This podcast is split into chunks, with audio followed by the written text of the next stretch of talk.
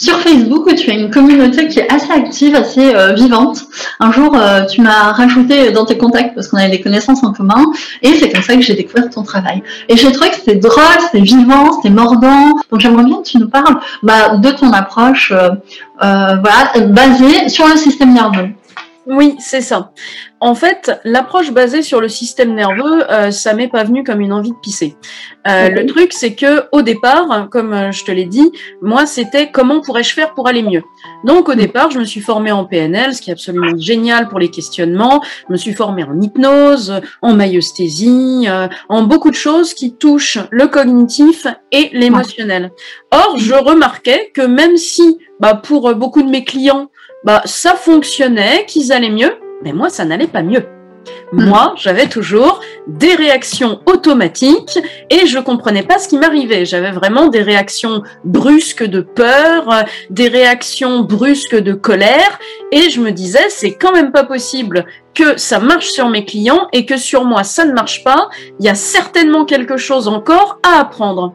Hmm. Et euh, je suis tombée alors je ne sais même plus comment. Oui, si, par le truchement d'une formation euh, de mon école de PNL où euh, la professeure nous a parlé euh, du fonctionnement du cerveau, du fonctionnement du tronc cérébral et du fonctionnement du système nerveux. Et là, je me suis, ça n'a pas été une révélation, je me suis dit en bon chercheur, eh ben allons chercher, puisque ça correspondait aussi à une recherche euh, que je fais avec ma sœur et mon père sur euh, sa maladie de Parkinson.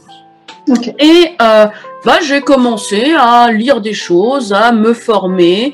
j'ai appris que finalement, ça n'était pas la tête qui générait des émotions, qui générait des sensations.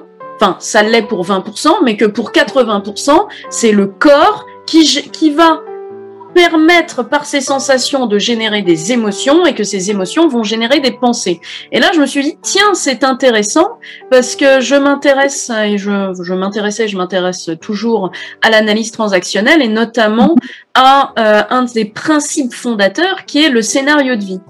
Et euh, en découvrant le système nerveux, bah, j'ai découvert qu'en nous, on avait euh, quatre états Bon là, je vulgarise beaucoup hein, parce qu'on a mmh, un état dorsal, un état euh, sympathique et un état ventral. Mais dans le sympathique, il y a le sympathique agressif et le sympathique fuyant. C'est pour ça que je me permets de vulgariser en disant quatre états, ce qui fait qu'en fait, mmh. c'est comme si on avait quatre pièces dans la maison.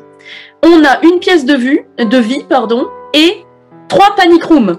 Sauf que l'humain s'étant développé euh, parmi euh, des animaux sauvages, en étant quand même une bête sans poils, euh, mm. sans dents particulièrement saillantes, on était euh, quand même devant euh, le problème humain d'être à la fois une proie et un prédateur, parce qu'il fallait bien manger, mais nous, on était aussi un repas. Et notre système nerveux s'est développé, mais sur le fondement de mec, je vais faire ce que tu peux, ce que je peux pour que tu survives. Je vie et ensuite le, développement. Quoi. C'est ça. Et donc, nous, à l'heure actuelle, on fonctionne avec des conditionnements euh, qui sont venus euh, du fonctionnement de l'homme préhistorique. On fonctionne mhm. aussi avec des mémoires de lignée et on fonctionne aussi avec ce que l'on récupère des enfants dans notre environnement dès la gestation. Et donc, finalement, en voyant que nous avons ces quatre états, trois états euh, de stress, de mhm. panique, de figement ou de colère et cet état de vie, bah, je me suis dit, tiens, c'est quand même intéressant. Je suis allée voir et en fait, en creusant un peu, ça nous donne pas un scénario de vie, mais ça nous donne quatre scénarios de vie, dont un auquel on est identifié qui est-ce que je suis, au milieu de quel type de gens et au milieu de quel type de monde. C'est à partir de là où on dit je suis cette personne qui vit telle chose au milieu de telle personne et au milieu de quel type de monde. Ce qui nous permet de maintenir ce qu'on appelle une homéostasie de survie qui dans le corps est ce qui nous permet d'être en équilibre, euh, de se dire là, dans cet endroit, je suis en sécurité. Mais ça n'est pas la sécurité intérieure, la présence à soi et à l'autre, c'est comment dans un environnement hostile et dangereux, puisque c'est les mémoires dont on a hérité, je peux me maintenir dans une survie qui me maintiennent en sécurité par rapport à l'extérieur.